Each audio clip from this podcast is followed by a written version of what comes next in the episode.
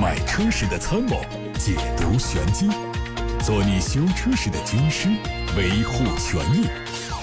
做你开车时的朋友，分享乐趣。调频九二七，傍晚六点半，董涛说车，只和车友在一起。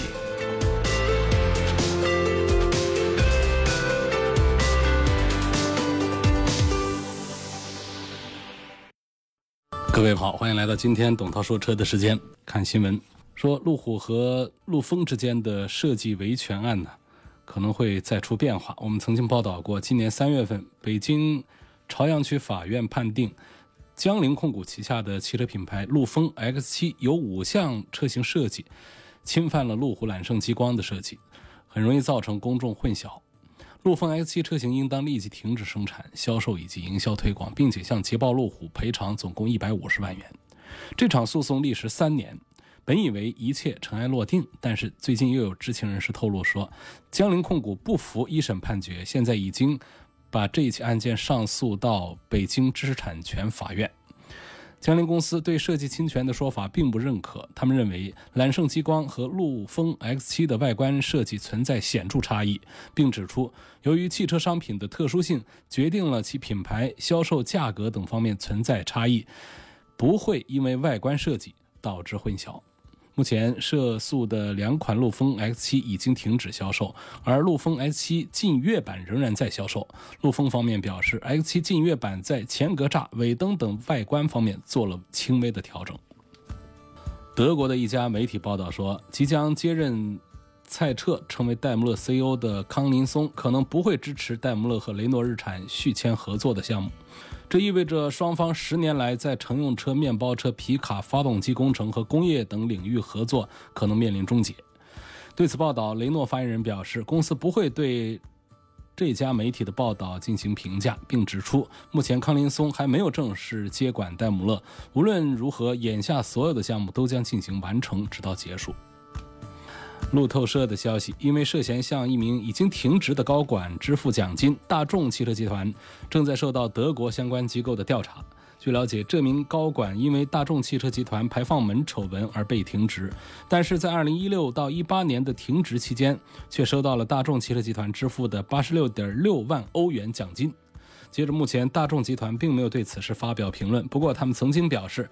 排放作弊是少数工程师。未经管理委员会成员同意而私自进行的个人行为，大众汽车集团高层并不知情。尽管如此，管理人员依旧因为没有履行职责，告知当局排放作弊行为，面临长达十年的监禁。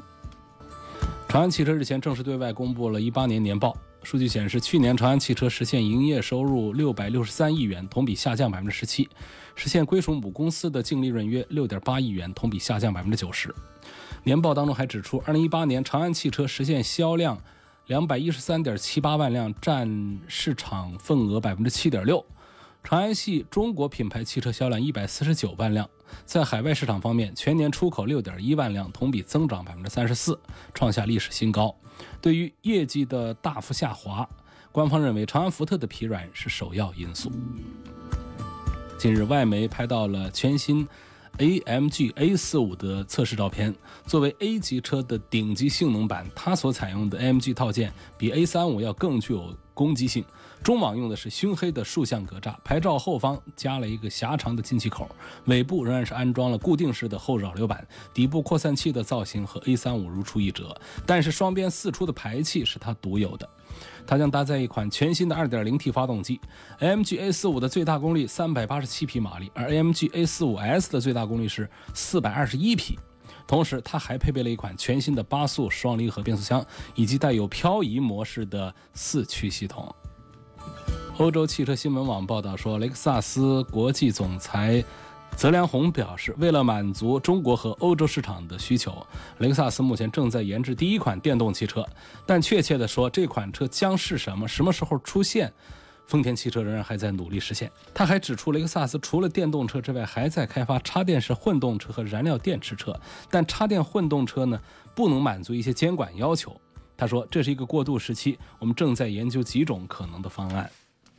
再来看，二零一九上海车展上的还有。更新的消息，哈弗新款的 H 九实车正式亮相。它的变化主要是集中在前脸部分，全新格栅的镀铬装饰条更加粗壮，前杠比老款车型更加精致，灯组内部造型也是有所调整。同时呢，哈弗正式发布了 F7X 极致科技版的预售价格，两款车型的价格是十三万七千九和十四万五千九。它和 F7 最大的不同在于侧面和尾部。溜背式的车顶线条有轿跑 SUV 的风格。魏品牌呢是带领着 VX 概念车、VV 五倾城版，还有 VV 六智行版等车型亮相上海车展。VX 定位是中大型 SUV，展示了品牌未来旗舰 SUV 车型的设计方向。它的设计灵感是源自于飞机机翼造型，采用了大尺寸的前格栅，配合两侧微微上扬而且狭长的大灯组，看上去非常的漂亮。而 VV 五倾城版基本沿用现款的主体设计，只是涂装有所调整。它用 1.5T 的发动机搭配七速双离合。VV 六的智行版是标准版 VV 六的基础上增加了矩阵式大灯，后方预碰撞。系统还有人脸识别功能。东风日产官方宣布说，从今年的四月二十四号一直到十二月三十一号，购买东风日产全系车型含途达，都可以在原有三包政策的基础上，额外享受七天质保换新以及首二保不受限的服务。这个七天质保换新服务指的是承诺客户车辆在购买七天之内。以发票日期为准，国家标准范围内的主要零部件出现特定品质问题，都可以申请免费更换同型号、同级别、同颜色的新车。首二保不受限是说，从四月二十四号开始，凡是还没做过首二保的东风日产汽车，都可以在任意时间或者是里程之内，享受首次免费检查和二保免费保养的服务。您正在收听的是董涛说车。有个网友在微信互动平台上发来一个问题，希望能够谈一谈干式双离合变速箱的原理和技巧。呃，我想这样的技术性的话题呢，大多数的人听起来会打瞌睡。呃，因为说到这样的这个干式双离合、湿式双离合呢，离我们好像生活比较远。大家听得比较感兴趣的，恐怕还是故障。比方说 DSG 啊，这是远近闻名的这个故障大户。啊，这是大众用的比较多的变速器，尤其是在早期的这个刚出来的这个双离合，尤其是干式的双离合，啊，出现问题的比较多。它的代表车型呢，有这个 1.4T 发动机匹配的这些车型上，比方说最典型的一个就是奥迪的 A3 上，啊，还有早期的这个高尔夫的 1.4T 上也都会用上这个干式的双离合。那么我们还有大量的这个大众车型呢，他们现在用的是七速的湿式、六速的湿式，啊，这种呢故障率要低得多，所以这儿就出现了一个干式双离合变速箱的一个原理，就成了我们有一些技术派的车迷们会感兴趣、会关注的啊这个点。首先我们说一下干式湿式的这个区别啊，双离合变速箱呢，这个。大致的工作原理都一样，不管是干式还是湿式，就是说有两套离合器在同时工作，呃，相当于说我们一副自动麻将机，上面一套在打，下面一套已经把牌码好了，打完了这一把之后呢，一按键，哎，不用洗牌，码好的牌又出来了。那么在换挡的时候就是这样，我们现在在三档，是在一个升档的趋势上的时候，四档已经结合好了。那么到了要换挡的时候呢，实际上直接四档就切上来了。它不像我们普通的液力变矩器的变速箱呢，还有一个三档分离，然后再耦合上四档，再去找四档的这个齿轮去耦合变成四档的这么一个过程。它是三档还没有分离的时候，四档就已经在结合了。那么三档分离开之后呢，四档就直接起效了。所以它中间的这种动力损失非常小，动力的传递非常快。换挡速度非常快，所以不管是干式还是湿式双离合变速箱，都是这么一个原理，它才快啊，说它才省油，这都是它的优势，它的特长。但是呢，干式和湿式呢，又有很明显的在这个制造原理上的不同。这个湿式的它的零部件都多一些，呃，这个跟这个我说多了，这个零部件也没啥意思啊，外部冷却，内部的什么乱七八糟的。干式的双离合变速箱呢，它就节省了很多的液力系统，所以它在制造成本、轻量化、空间结构化方面呢，它是更有优势。同时呢，它因为没有液压的阻力，干式双离合变速箱的传动效率会比较高，燃油经济性也会更有优势。哎，这就是我们有一些小排量的 1.4T 的车型来配这个干式的双离合，它确实是真的非常省油。但是呢，它在工作的时候啊，这个干式它会摩擦产生热量，尤其走走停停的路段的时候，它需要散热来保证工作。它有一个热保护的机制，嗯，它散热不好的时候呢，它就会停止工作。这是我们很多这个跑个几万公里的干式双离合变速箱，在这个路况不好的时候会出现这样的情况。呃，这个原理就是这样的。那么这个湿式双离合呢，它是有油液的浸泡的，它的零部件要更多，制造成本要更高，所以它的散热效率要高一些。这就造成了干式的容易坏一些，湿式的要稳定些。啊，但是呢，从这个整个的原理上讲，湿式的它的故障率仍然还是比液力变矩器的故障率要，就是比普通 AT 变速箱的故障率还是要稍高一些。所以就有一些使用建议给大家，就是双离合变速箱呢，它不是太适应这个频繁起步，啊，像长时间的低速挪动啊，随车流的时走时停啊，这样的干式双离合，它就更容易出现过热的情况，就容易导致。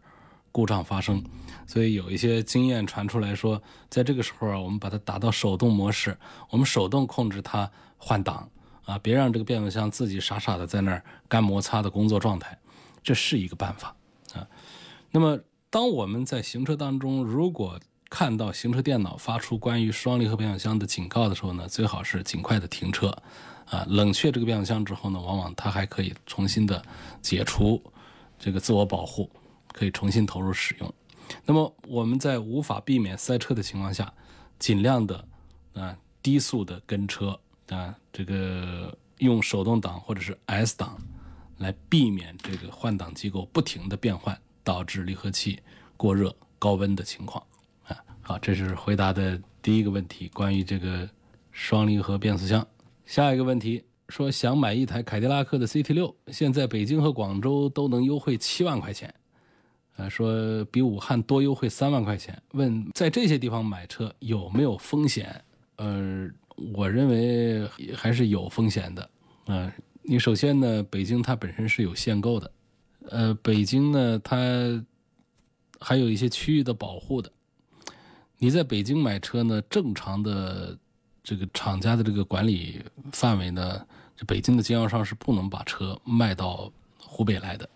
如果被逮着的话呢，厂家是会对经销商进行处罚的，啊，我们的这个四 S 店这个经销体系里面都会有这样的管控，那否则的话他就乱套了嘛。但是为什么又有这样的信息放出来说可以卖，说我可以给你办各种手续，这这都是隐患所在。就是当你交了一些钱之后，后面可能情况就会失控，啊，各种后续要你交的费用。呃，各种车辆没有了，让你换一个车型，等等套路是非常多的。呃，建议不要尝试这个跨地区的去买车，除非说是很熟悉的关系。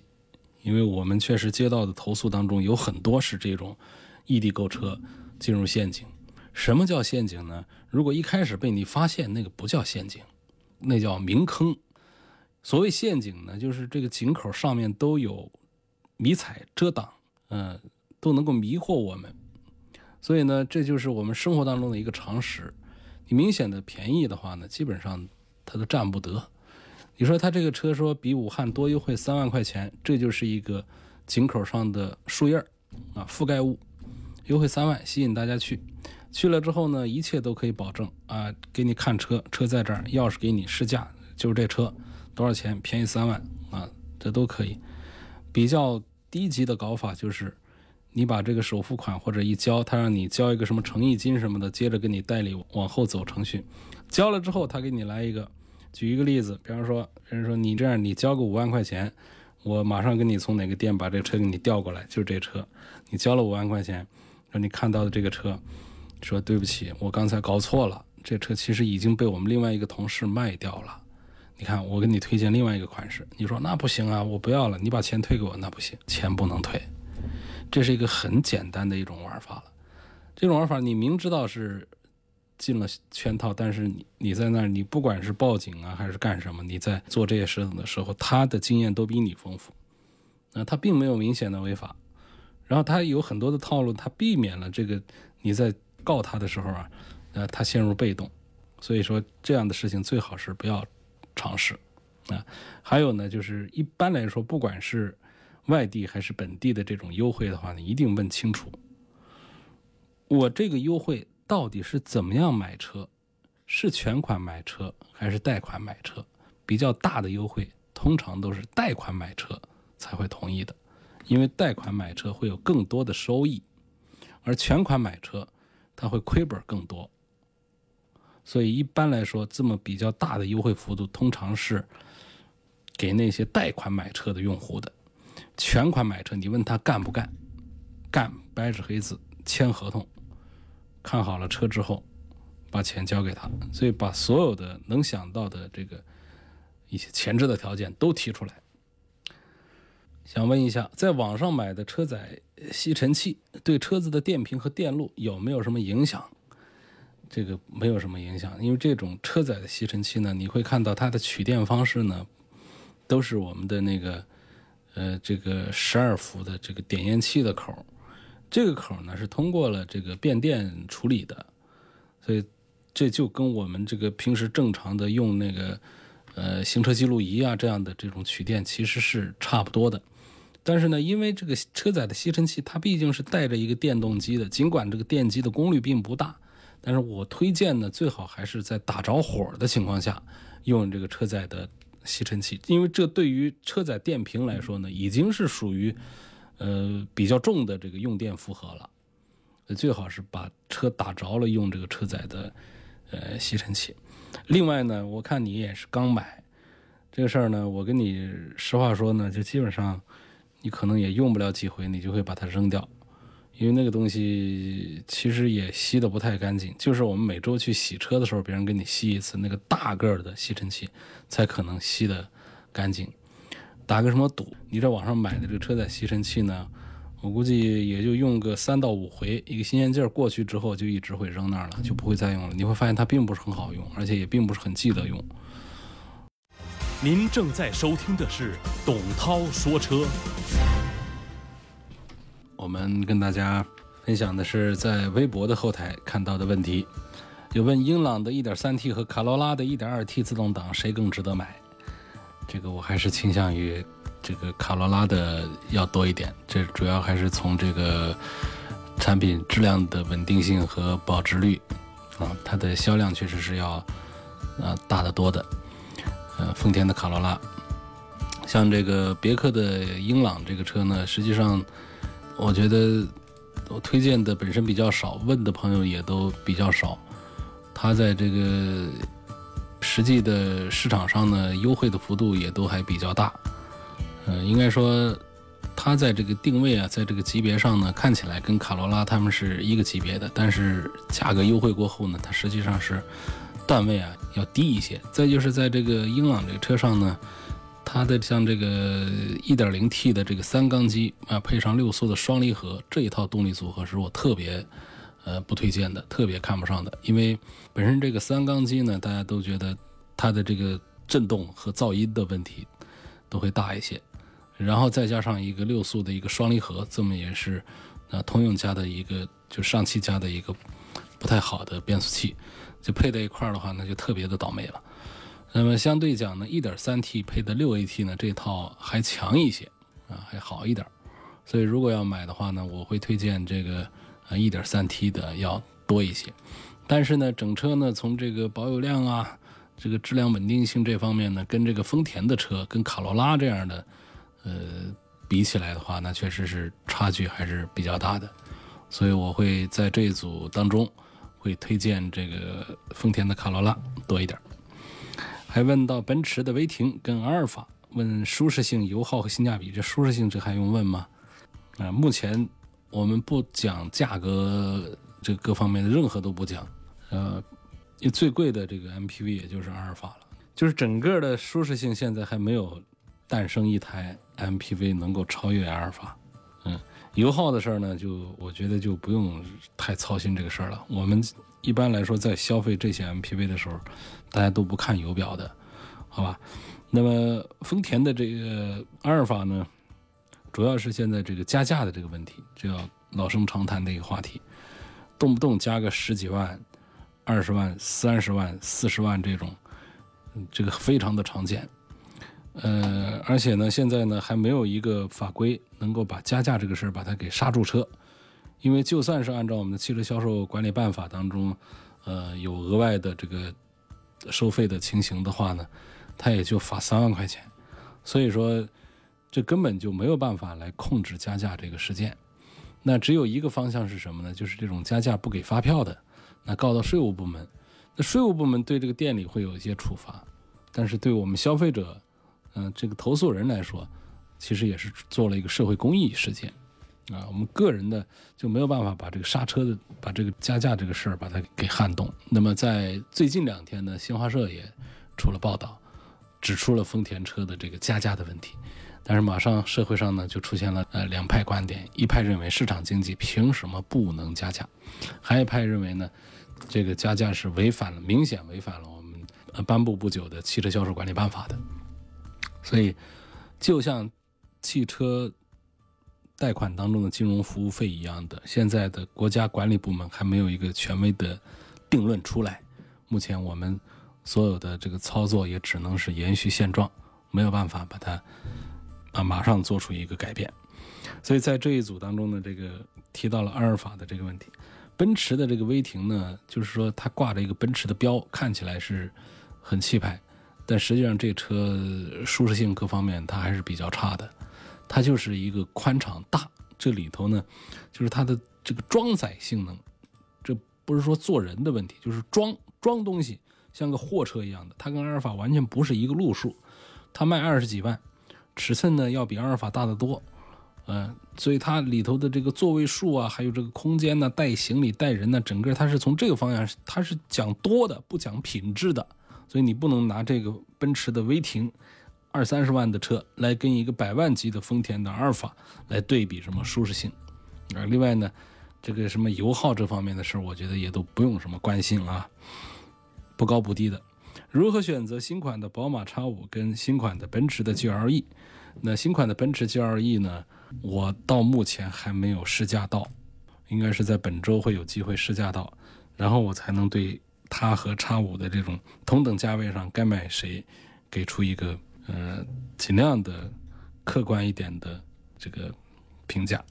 继续来看大家通过微信公众号“董涛说车”发来的问题，说我开的是九代半雅阁，有时候行驶十几分钟之后啊，这个挡杆左侧的这个挡把左侧的 P、R、D 这些字母这儿就有发热。有一点烫，问是个什么原因？会不会变速箱有问题？这个不用担心，变速箱有问题。基础的这种变速箱、发动机，包括其他地方的一些故障呢，现在的行车电脑都会做出检测，并且给出灯光提示，在我们的仪表台上是能看到这样的提示的。如果我们没有看到这些提示，我们在行驶当中也没有感觉到和往常不一样。那么这个变速箱也好，发动机也好，一般来说是没有故障的，没有问题的。你说的这个变速箱挡把旁边这个一排字母上出现这个发热的情况呢，那就是灯泡，它每一个字母底下对应的都是灯泡。如果是 LED 灯泡，它就没有温度；如果说不是普通的那个小灯泡的话呢，尤其用时间长了之后的这种灯泡呢，它是因为接触的原因。呃，有一些金属表面它会有氧化，呃，氧化之后呢，它的接触就会不太好。接触不好的一个特征是什么呢？就是有一部分接触不上，有一部分接触得上。接触面积减小了之后呢，从物理上讲呢，啊，电流会增大。电流过大的时候呢，就会产生热，热能，这灯泡就会发热。所以，那么新的为什么它就没有这样的情况呢？是因为它新的它没有出现这种氧化的情形，它的接触面大，呃，所以呢，它就会避免这种发热的情况。现在大家呢，其实离这个钨丝灯泡已经比较遥远了，那我们小时候呢，就有一个常识，那灯泡里头啊，能看到啊，有几根支杆啊，这支杆上呢，它都是有这个很细的这个钨丝一圈给挂在上面的。那么这个灯泡呢，比方说是一个三十瓦的灯泡，它的亮度我们平时都很习惯它。那么因为一个原因呢，它这个钨丝啊，它也没有烧，它只是有一头没挂上了，没挂到这个钩上了。这种呢，我们小时候都有个经验，就把这灯泡摘下来，或者不摘下来，直接带着这个灯座一起，把它换个方向，轻轻的，啊，这个调整一下方向，这个钨丝呢就可以。重新搭上去，重新搭到钩上去之后呢，就发现这灯泡啊就比原来要亮一些了。什么道理啊？就是刚才说的这个接触面的问题。它原来这个钨丝工厂里面生产的时候，它跟这个两极之间呢接触的是非常好，它的接触面要大一些。那它灯泡呢是三十瓦，该多亮就是多亮。可是它断了之后，我们重新接上去啊，它就是只搭了一个边角，这个接触面就比较小。接触面小，电流就大，电流大，它的亮度啊，它就高一些。这讲了一个小常识，说我刚生一个老二，想换一个六座车或者是七座的车，我的预算呢只有十三十四万，就想帮忙介绍一个，不知道乌兰多和广汽传祺的 GM 六谁的性价比高一些？嗯，我倾向于广汽传祺的 GM 六，我认为这个价位。买它还是比较划算。这个自主品牌传祺，它在配置啊，在空间呐、尺寸各方面做的还是比合资的要更加厚道一些。丰田亚洲龙怎么样？啊，这是我认为在二十万出头的这个轿车里面，合资轿车里面很值得买的一个选项，确实是划得来。这次价位是一步到位。但是说，如果说终端有一些别的玩法，加价呀什么的。提一些条件的话呢，会打破我们对它的高性价比的评价。好几位朋友都在反映今天的节目的信号不好，听的时断时续。抱歉啊，这个调频电台呢是通过这个打到卫星上去，然后地面再做接收，地面做了接收之后呢，再做这个覆盖发射，是这一套工作原理。那么在这个。